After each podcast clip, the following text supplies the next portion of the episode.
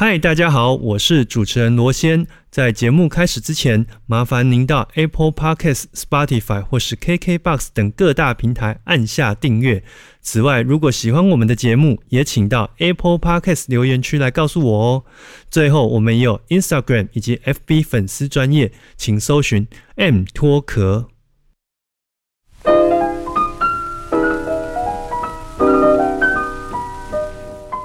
我是罗先。欢迎收听 M 脱壳 Music and Talk。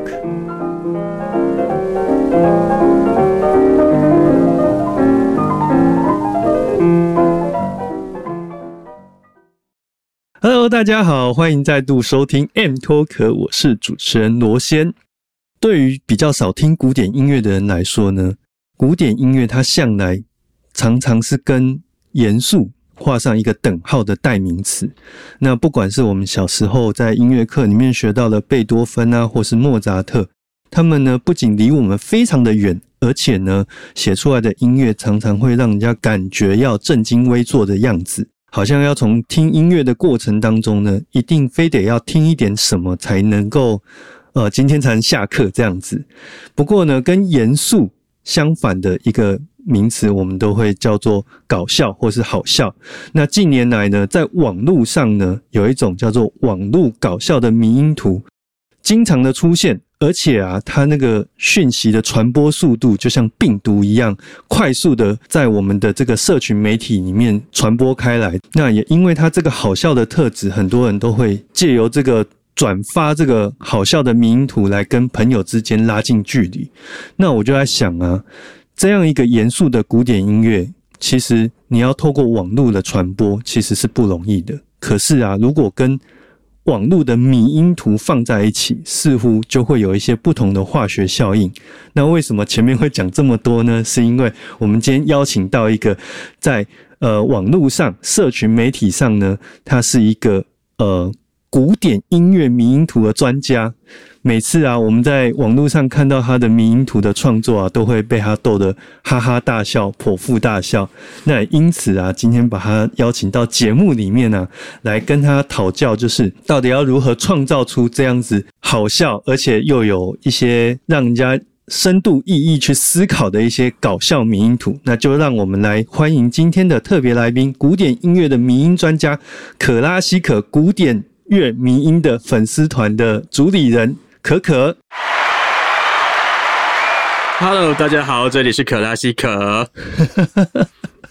刚听我这样讲解，我觉得哦，好累哦。让大家感受一下古典乐就是一个这么硬的东西，我觉得也是一个蛮不错的东那个效果啦。不过我觉得其实呃，从我高中的时候开始听古典音乐，就是常常会有一种。挚爱难行的感觉，就是要跟同学或是朋友要去推广，说这个东西有多好听，好像是有一点点困难。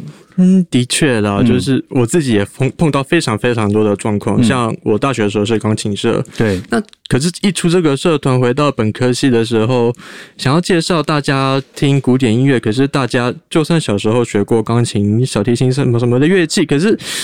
他们对古典音乐的印象就是觉得说很严肃、很无聊，或是很好睡这样子。嗯，那我就是要花很多很多时间，才能慢慢的让他们多一点点认识。可是觉得蛮浪费自己的力气的，因为总是事倍功半啊。没错，嗯，那这样讲起来，你当初怎么会想要创立这个可拉西可古典音乐迷音的一个动机跟概念呢？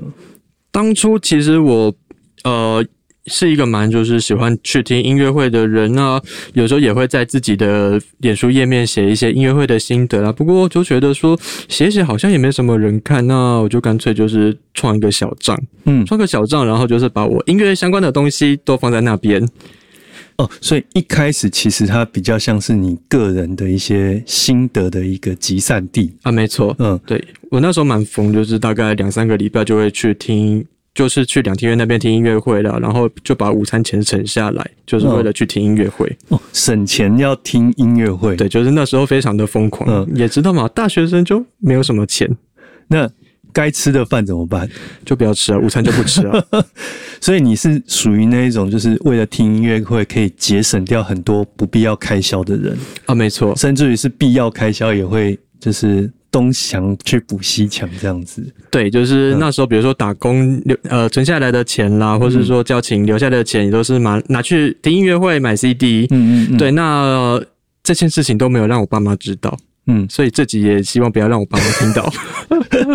等下，你说听音乐会买 CD 啊？对，哎，那一般你的那个粉丝页的粉丝会知道你大概年纪多大吗？除了现实中认识我的人之外，应该是没有人知道。因为讲会讲到买 CD，其实它是有一个。以现在的整个音乐产业来说，它会是某一个年龄区间的人才会干的事情。嗯，我家以前还有就是那种录音带，然后我也看过那个以前录影带的那个洗带机跑车造型的。哦，对对对，那个听说是台湾之光诶。哦，是啊，因为那个。全世界那个东西都是台湾的工厂做出来的，就觉得应该把那个留下来呀，当传家宝。所以你是经历过录影带，对，然后买 CD，对，然后小时候就看着人家就是带着随身听，也很想买啊，可是就觉得说不敢跟爸妈讲。嗯嗯嗯嗯嗯。那一直到了高中、大学，就是我爸那边也是有一些 CD，我就慢慢的开始拿来听，也慢慢的开始有兴趣了。嗯，哎，这样说起来，所以你以前有曾经。学过钢琴啊，然后也对古典音乐有兴趣，然后才在社群这一块有一些不错的成绩，这样子。对，我不敢说自己不错，那至少小小的有名气。嗯，对，当然也是觉得是自己一直以来对生活累积或是音乐这块的一个小小的成果。对，就是有这样的 input，你才有办法做 output 嘛。啊，没错。那这样我们就说回来，开始来聊这个粉丝页的部分，因为今天。这个可可之所以会来呢，就是因为我经常看他的这个粉丝页，然后自己在电脑前面 就是笑得乱七八糟的。对，然后也因为这样，其实我也会好奇说，因为你是在 FB 上面有做粉丝页的经营，那同时也有在做 IG 嘛？啊，是。那就你自己的经验来看，这两种甚至于是超脱这两个主要的社群媒体的经营。这个每一个平台之间的使用跟秘诀是什么？我自己觉得分别是，IG 它是一个看图跟看影片会比脸书方便的地方。对，脸书的话还是回到文字的载体。嗯，而且脸书它可以就是不用放图片，只有文字。可是 IG 就是比较麻烦，你至少要放一个呃一两张图片在上面，大家才会呃怎么讲眼光被吸引啦。嗯，对，那。而且以前 IG 更麻烦，是你只能放正方形的图片。对，到了最近才开始，就是放宽它的限制。而且 IG 的影音创作种类会比较丰富一点。哦，所以其实就算是丢一个影像档案这样子，IG 跟 FB 也是会有根本上的不同啊。对，因为。毕竟大家都知道嘛，IG 会比较年轻一点。嗯嗯，年轻的话，他们可能对文字没有那么多的耐性。那我自己也就是尝试过，就以前在 FB 那边放很长的东西，大概呃五百字吧。可是大家就没有耐心看，我后来就是把它缩减到大概两百多字，然后再配配上图片，才会有比较好的效果。哎，不过说真的，我自己在逛 FB 啊，就是有时候点开来，我最最怕的就是。它点开来之后一拉，啪，就你滑不到底，那个真的很可怕。我觉得电脑上看，电脑上看还好，可是你放到手机上面的时候，就觉得我还要看多久？我靠！可是头都洗下去了。对你已经点了，你唯一要做的事情就是为自己负责，继续一直往下拉，一直往下拉。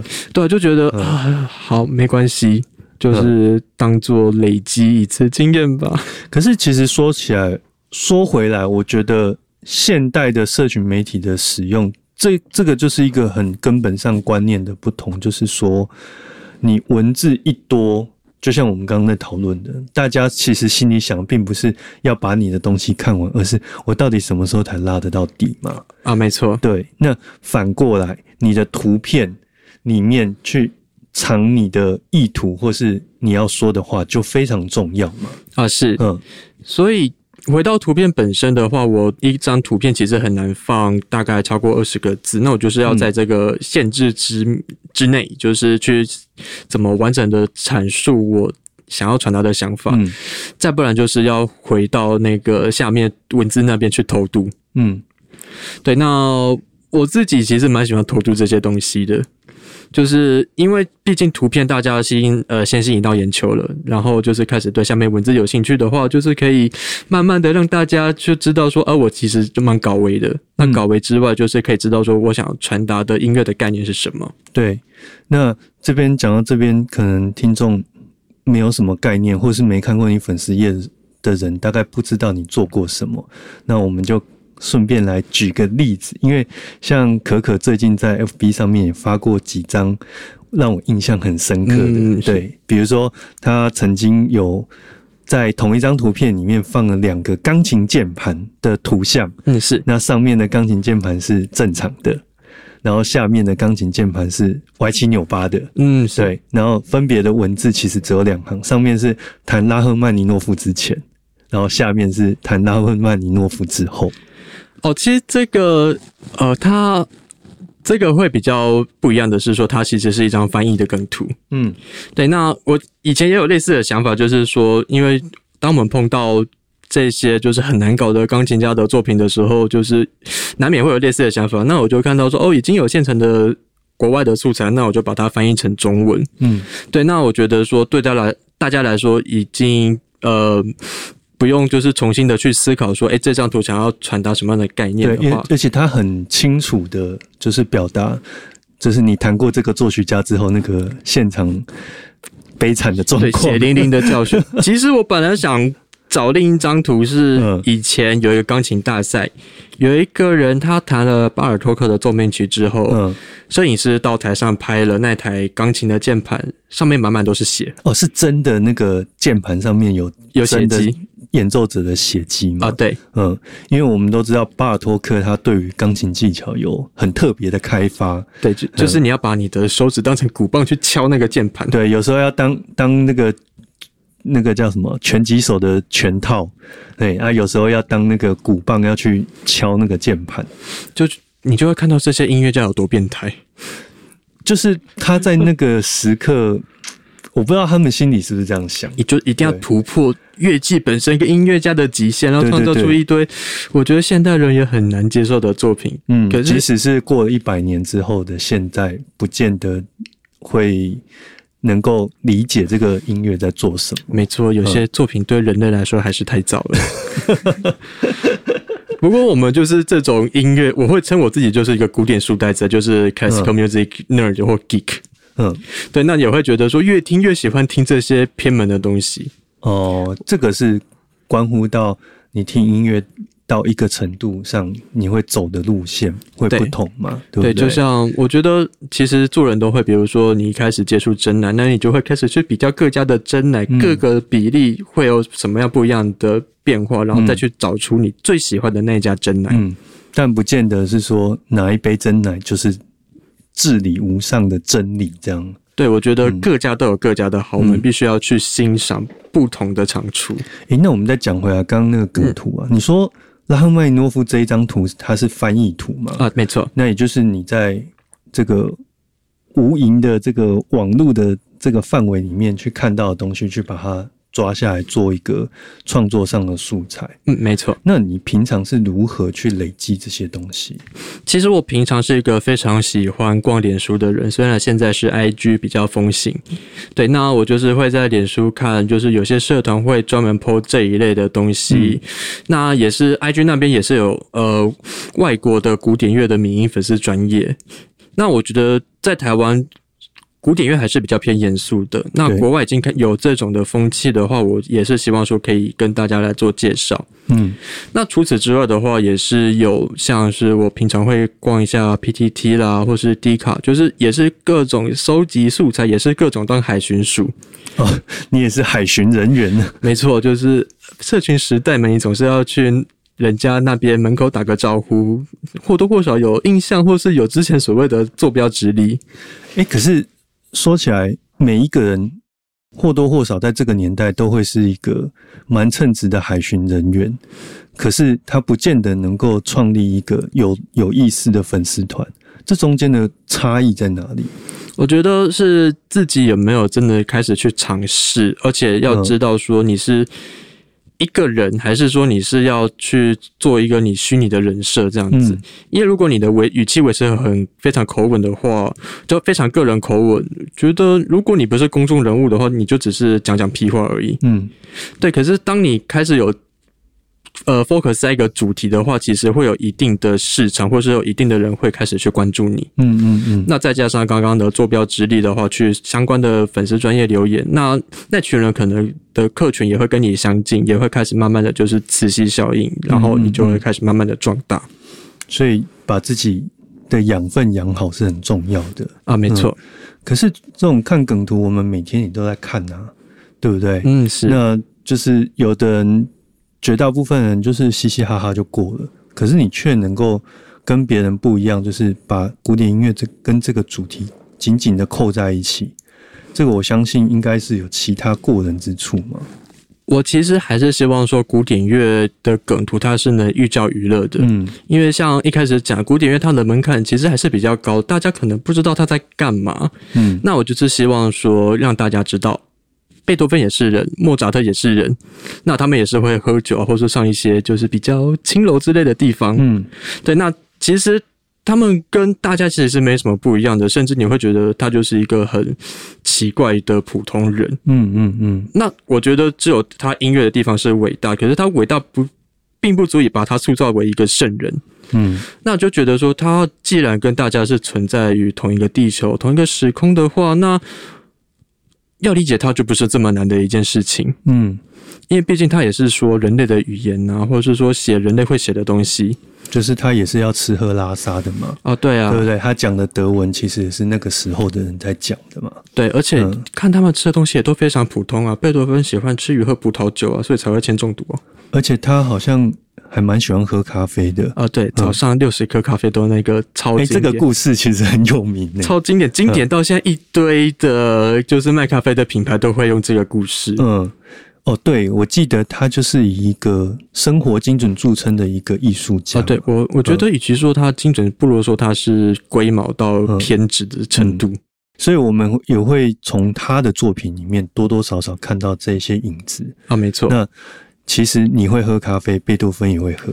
其实大家都是一一般的呃市井小民。当然，我们没什么不一样吧？那只是因为他写的音乐比较好听啊。那我就觉得说，大家都有他的长处。那我的长处就是觉得希望，呃，就是收集资讯，然后做成梗图，那就是把它结合，才有现在的克拉西克。对，我、这样说起来，其实你也是有一个很强烈的动机在背后推着你在走。嗯嗯，毕竟身为一个喜欢古典音乐的人，也不希望说它随着时间凋零，我觉得这样蛮可惜的。嗯那也是蛮欣慰说，现在也是有很多现在读音乐班啦、音乐系的，或是说跟我类似年纪的人，呃，三十岁以下的年轻人，嗯，对，就是也是很喜欢这样子的题材，让我觉得蛮欣慰的。嗯嗯嗯嗯嗯。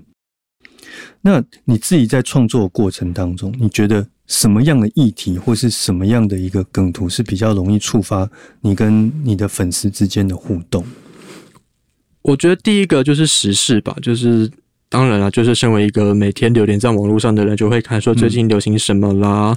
那像前一阵，因为以前的那个鲑鱼之乱也是有做过类鲑鱼的梗图，等下你的意思是说要当一个跟风仔？一一跟风是必要的，对，因为毕竟大家都在看的东西，你去跟个风，那大家也是会开始去关心。那我之前 IG 有一个很流行，就是已完成清单系列，嗯，那我就是想说，那好啊，那我也来做一个古典乐迷已完成清单。哦，那个字超多诶、我就想说，哎、写一些些就好了，然后就一不小心就写了很满，嗯，就是有时候一发不可收拾。还有那个什么关于我你不知道的 point，哦，对，而且其实我觉得这种跟风啊，我自己使用网络的经验跟作为一个网络观察家，嗯，是 我觉得就是他必须要很小心的去使用这个跟风，你才不会让大家不喜欢你，哦，对，对不对？我当然就是觉得说，呃，跟风是很简单的东西，可是你如果不跟别人有呃区隔区隔的话，你其实大家很容易忘记你。而且我们常看到，就是有一种跟风以政治人物最多，哦就是跟错风。就是我觉得乱蹭也是蛮危险的行为。，就是它反而会是就像一把火这样烧回来到你身上。哦，对，我觉得啊，毕竟他们有包袱了，我没什么包袱，所以我应该还好。或者说他们就是理解错误了啊就是对大家其实是在讲 A B C，然后还以为是甲乙丙丁这样子。对，我觉得呃，政治人物本身就算了，可是小编这样子的话，就觉得说啊，让我来做小编好了，我至少还有钱可以领。所以讲到这个跟风啊，前一阵子不是那个富坚，哦，对。对他终于 我好兴奋呐、每天看推特这样子一张图两张图，觉得这个世界还有救。库拉皮卡终于要下船了。对，这个可能对一些年纪比较大的听众，我们要讲解一下，就是诶、有一部漫画叫《猎人》，那它的作者是富坚义博。其实他也连载前前后后快二十年了，哎，对，那《猎人》从我还是国中生一直连载到现在，嗯他还持续的。然后最有名的一句话就是库拉皮卡还没下船，因为里面有一个角色，他就是上了船之后，附件就不再画了。哦，对啊，整整三年半的时间。之前《鬼灭之刃》还没有开始的时候，库拉皮卡还在船上；《鬼灭之刃》结束的时候，库拉皮卡也还在船上。对，然后库拉皮卡在船上这一阵子呢，呃，PS 五也发售了，然后地球上也有很大的转变，但是他始终没有下船。对啊，后来就是有流行一句话，就是我请我孙子把猎人烧给我。对，好，那我们讲回来，就是富坚其实这个梗，就是他最近在他的推特上有开始好像要动工的样子啊，没错，然后一阵子可能几天就有一个手稿出现了。对，那喜欢富坚义博的这个粉丝们当然是很兴奋。是那这时候我们的可可做了什么事情呢？来，你自己说。那时候就是富坚他在推特上面有放了一个树的图片，那这个树的话就是很快的，就是有好几十万的按赞，而且他的推特就是一天之内就到达了百万追踪。那我就觉得说。相比之下，很多音乐家写的要死要活，可是一生还是默默无名。那富坚他破了一张图，然后又是一个休息超过三年的这样子的漫画家，马上就一百万了，觉得呃，人生是蛮不公平的啦。啊，当然啦，富坚他也是有前面就是猎人跟悠悠白书累积的实际成绩在啦。可是他就是一个漫画社目前作为一个头牌的一个扛把子，他就是一个神主牌，没有人敢动他。对啊，他他只要愿意画，其实是出版社是上上下下可以为他做做牛做马都没关系。哦，对啊，大家都叫附件不要再打电动了，赶快去画漫画。哎、可是相较之下，这些古典音乐作曲家好像就没有这样的待遇。很少很少，那历史上有谁可能曾经这样过？罗西尼，我觉得罗西尼有，然后一些歌剧的剧作家，我觉得通常会比较有这种待遇。还有李斯特，可是李斯特后来是直接神隐去当神父去了。因为刚讲歌剧院剧作家，他他要面对的是大众市场。啊，对，对不对？就是说，据我们从书上所看到，当时的意大利对于十九世纪对于这个歌剧是非常风靡的。没错你一个城镇有个两三个歌剧院，可能都是稀松平常的事。嗯，是，那你有剧院，就像电影院一样嘛，就对就要档期，就要新的戏。那谁来写这些新的戏、新的剧嘛？那就是剧作家，所以他还成为是这个要 hold 住整个票房一个很重要的扛把子。对，就是像罗西尼，他后来就是也是红到蛮偷懒的吧，就是拿以前的东西来直接挪用。对啊，而且他好像很有名的是，他的序曲都是首演当天才写的。哦，对，哎，然后就是一，你看他一个人可能也写不完那么多音符，那些杆子要画，那所以他势必就是有一批人在旁边帮他抄那些谱嘛。哦，对啊，就是很像漫画家跟他的助手们一样、啊。对对对对对，那刚刚讲到富坚，其实像我们看到一些漫画的一些日剧啊，或者是一些介绍，他们都有讲，他可能一个人都下面养了七八个助手，帮他做各式各样不同的分工。嗯，没错，嗯，这样说起来，其实好像是不同的产业，但是一样的景况，在这个世界上也是不断不断的一直在重复发生。对，就觉得啊，人类都没有进步啊。或者是说这样的一个业态的形态，在每个产业里面，它都会不断不断的出现嘛，对不对？嗯，对，就是我觉得，就算时代再怎么进步，你的工具再怎么多，可是一天就二十四小时，你的 idea 就是这么多，对，那你工作量这样子的话，你势必还是要有助手啦，或是你产量就是分下去嘛。没错，我也好希望我的节目录完之后有人帮我剪。以后 AI 或许有可能了，我们都把 AI 训练的越来越聪明了。对对对，诶你知道现在 AI 还可以，你送那个音乐母带去，它帮你混个大概七八十分这样子。哦，有啊，我觉得现在 AI 好厉害像刚刚讲的这音乐，还有最近看到很红的，就是你放一些素材喂给 AI，AI 就帮你生了一幅画出来。对啊，所以其实呃，未来我们看的漫画或是听的音乐是 AI 来创造，是指日可待啊、觉得这不无可能，不过甚至于梗图都有可能哦。只是听说啊，最近 IG 在就是蛮严格的去看这个梗图的原创性。哦，他会去做审核。对，只是不，我不太清楚说他怎么去知道谁是原创的。嗯嗯嗯，对，那跟身为一个内容创作者，就觉得哦，挑战越来越多了。对啊，就像 YouTube 上面你的音乐或是影片都要很小心的使用。动不动就吃版权炮。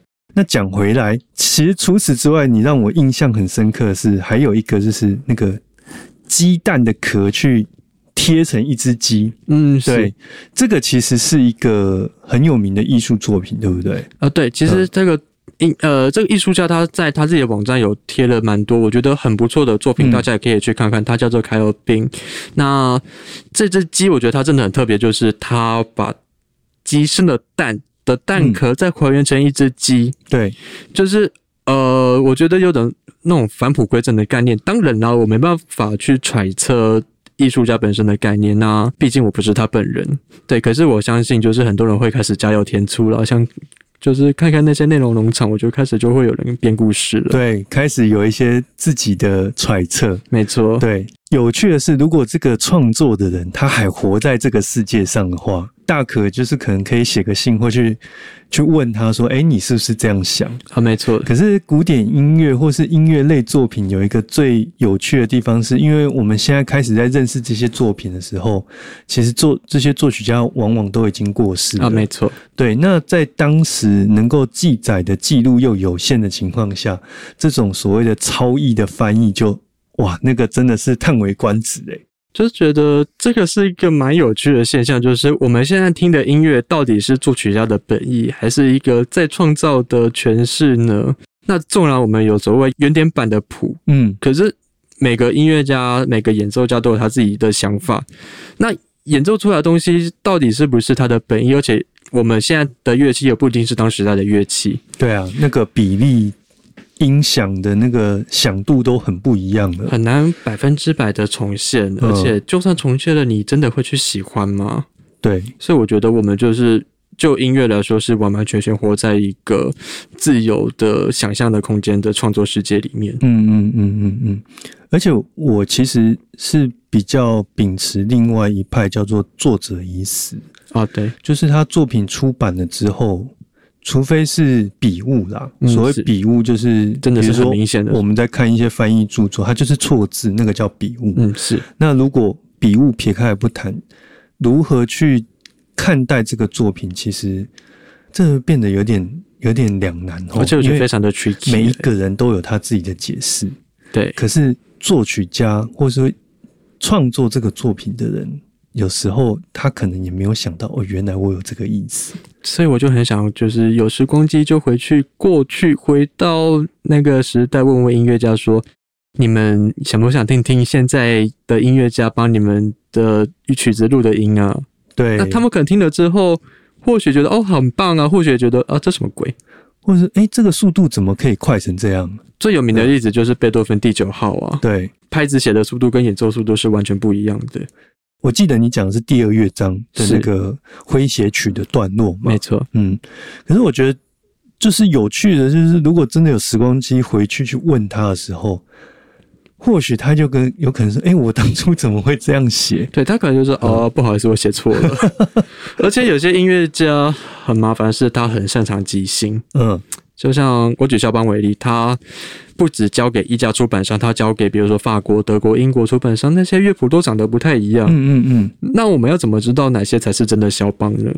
而且据我所知，他也会针对不同的学生指头的力度去做他所谓指法上面的一一些更换，跟跟乐谱上力度的不同的指示，因为他可能这个学生第二指是比较弱的，他就要反而帮他。弥补回来说，那你这个要谈大的一点之类的，嘿，所以我就觉得，呃，嗯，我不太相信所谓的基本教派啦，嗯，就是觉得你这个方面可能对你这方面也可能对，那到最后大家也都有他对的论点啊，那我们就是觉得，嗯，回到一个很简单原则，你觉得好听就好了，这个就跟我们刚刚在讲那个珍珠奶茶。其实有一点是一样的道理嘛？对，对你现在拿着某一家的珍珠奶茶，就是站在可能西门町说：“来来来，跟我大家全部人来听我讲，这一杯珍珠奶茶才是正统的味道。”大概会被笑死。就有人说啊，这家过誉了，我家巷口屌打。哦，对啊，就是你如果跟台南人在聊什么卤肉饭的话，大概是这种话题。台南人永远都有巷口。所以其实讲回来，有时候这种超意啊，或许也有它存在的价值。嗯，是它，我觉得它已经变成另外一种形式的艺术了。对，你看我们在看电影什么的，也常会看到说啊，这个《奇奇异博士二》，它这个一定有跟《汪达与幻视》是有关系的。但是你去问那个导演，他说哦。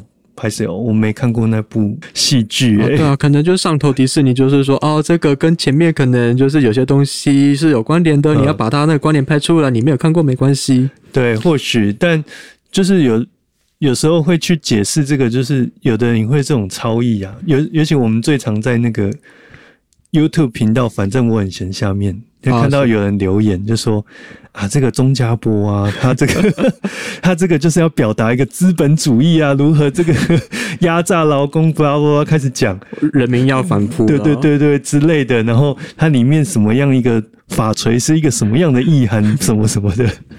我觉得，我觉得反正我很嫌他是非常有料的，可是真正的意图没有，本人没有出来讲，谁知道呢？而且有的作者或许也希望说。呃，我就不讲破，那你们各自随你们去想都可以。哦，对，我觉得这个就是一个暧昧的空间，这个暧昧是很美的，而这个其实是艺术作品很重要的。一个让人家喜欢的地方，尤其是我觉得，尤其是音乐，因为音音乐它没有一个画面，而且它是一个再创造的过程。那这个再创造过程，它就会想象，就是有一个无限的想象空间。嗯嗯嗯，让大家留有留有这个想象空间，留有这个无限的暧昧。我觉得这个就是音乐的迷人之处吧。是。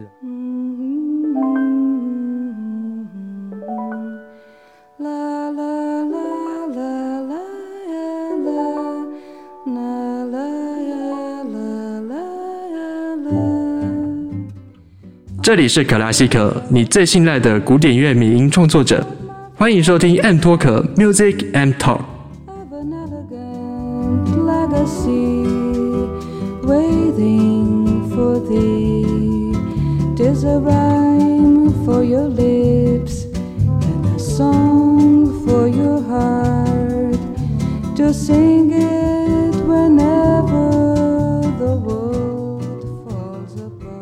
那刚刚我们讲这么多啊，这个身为一个大人，最喜欢问的问题就是：那你做这些事能不能赚钱？你有没有被遇遇过这种问题？很多老板也跟你讲啊，做这个不是为了钱啊，你要为了你的理想、你的目标前进啊。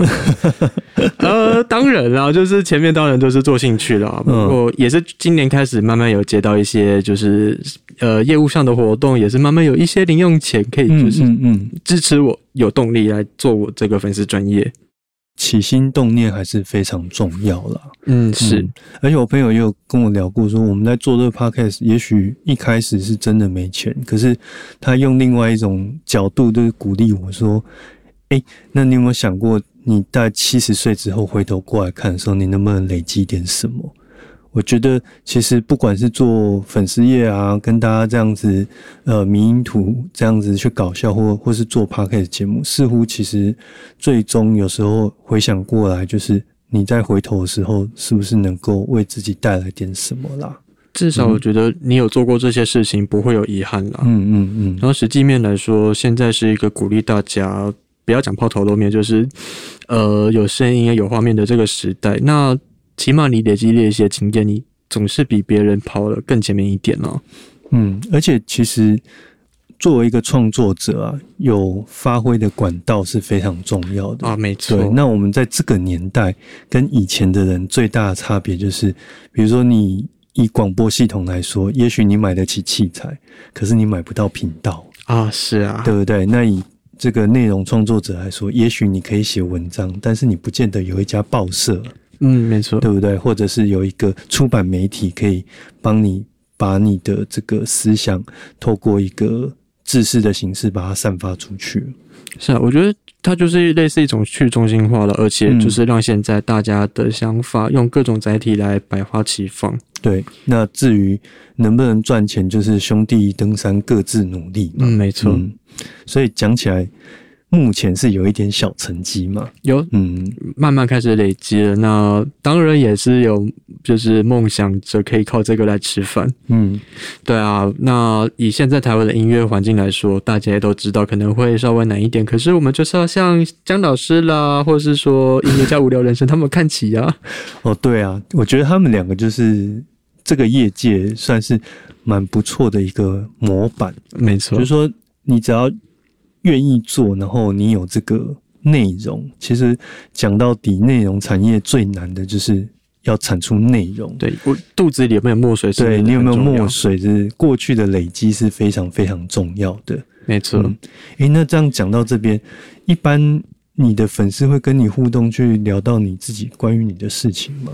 其实私事是蛮少，多半还是围绕在梗图本身。嗯对，因为呃，当然我也很想就是跟大家有意无意去聊，说我以前怎么学音乐啦，或是说碰到一些血泪史了。那我最后还是放到我的梗图里面，哦就是比如说练琴练到哭啦，然后没有练好回家被打啦。哦，所以这就是你今天要来我们节目一个很重要的一个，同时是一个很重要的功能啊。其实我就要为戴维替这个可可的广大粉丝们来提问，就是关于你过去还有你的生活啊，大家也会好奇说，诶，所以你是有学过音乐的人吗？就是、嗯就是在科班里面打滚，还是说其实你就是一个对音乐本身是一个很热爱的一个爱好者？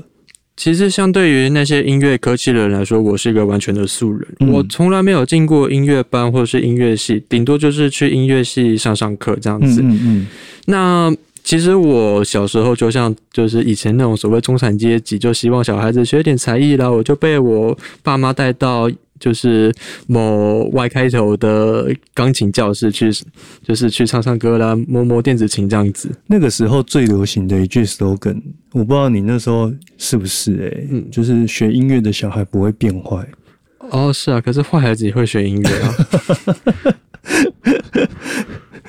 所以那个时候就是因为在这样的社会氛围下被送去 Y 开头的音乐教室啊，没错。嗯那就在那边一直到后来，我妈也觉得说要有点成果，就要求我的钢琴老师，就是说要通过某某级的钢琴检定啦，然后以后才会有留下印象啊。我的老师是这么说的，那我妈就坚持说一定要那个级数通过，嗯那也最好呃。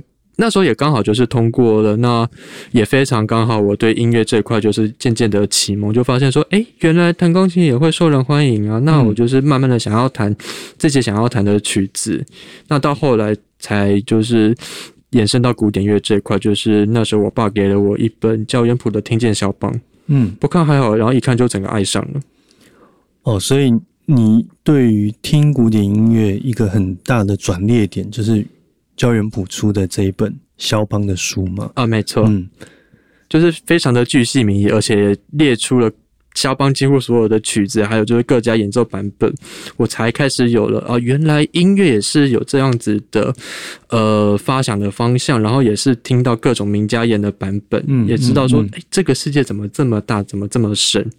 诶，你那个时候的时代是已经串流音乐开始在蓬勃发展的吗？那时候其实 YouTube 也才刚出来没多久，嗯对，那那时候载体还是 CD，就是我回家就会翻 CD，就是看现在有什么 CD 就拿出来听一听啦。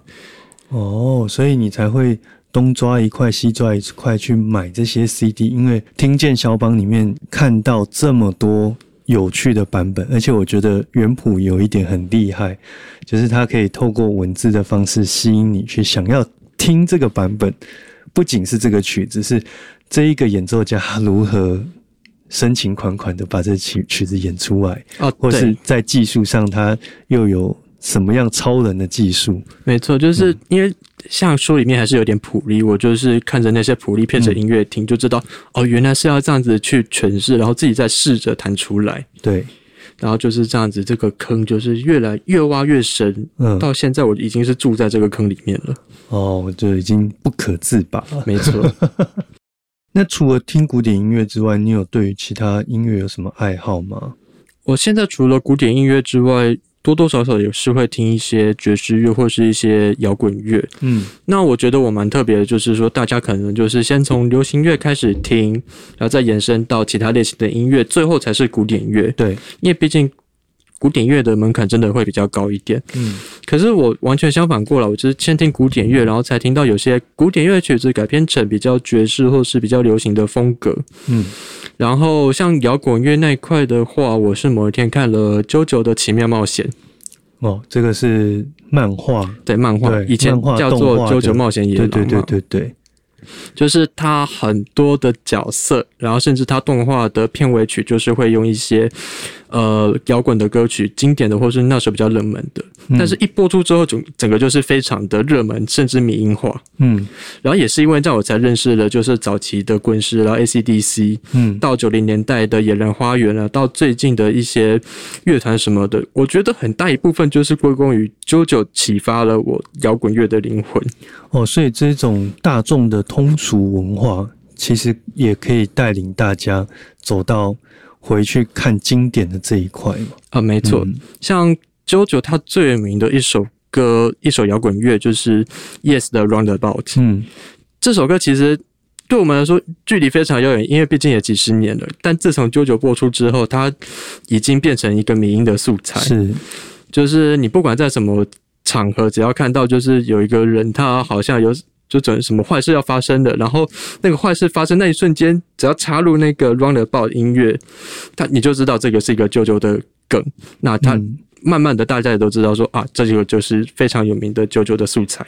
诶、我在我自己认识的人里面呢、像这样子，因为动画《英雄银河传说》之类的，啊，那个非常经对，典。就是然后喜欢上古典音乐或摇滚乐，或是各式各样经典音乐的人不胜枚举。诶，所以其实说起来，你看人就是会被这样的一个大众的东西所吸引，嗯，没错。其实它就是一个进入的媒介，而这样的媒介其实是对呃群体来说是非常重要的。嗯，是，嗯毕竟动画，我觉得比起漫画或小说来说，至少它会动，它有声音，嗯，形式上来说，真的会蛮吸引人的。对，虽然《银河英雄传说》有有人就是会分旧版跟新版，嗯，对，可是我觉得就是以一个古典乐迷来看的话，它有这么多古典音乐的载体，真的是让人蛮欣慰的。对，那也很多人是因为这样才知道说，哦，原来自己是很喜欢这类型的音乐。